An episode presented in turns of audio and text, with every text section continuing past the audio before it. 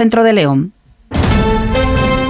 Y el deporte con este Rodríguez. El Real Madrid llega al derby madrileño del domingo como líder en solitario de la liga gracias a su triunfo sobre el Getafe 2-0. Caro triunfo para los blancos que con importantes bajas en defensa pierde a Chouameni por acumulación de tarjetas, mientras Rudiger, que sufre una fuerte contusión y un hematoma en el muslo izquierdo, es duda.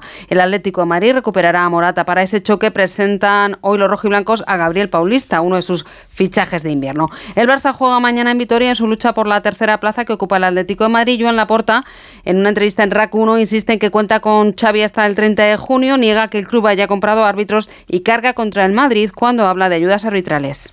El Madrid no se está portando bien. El Madrid no se está portando bien. El Madrid está haciendo un ejercicio de cinismo que no es aceptable.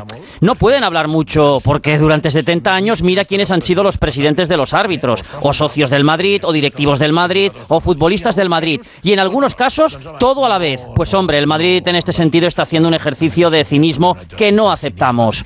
No acepten.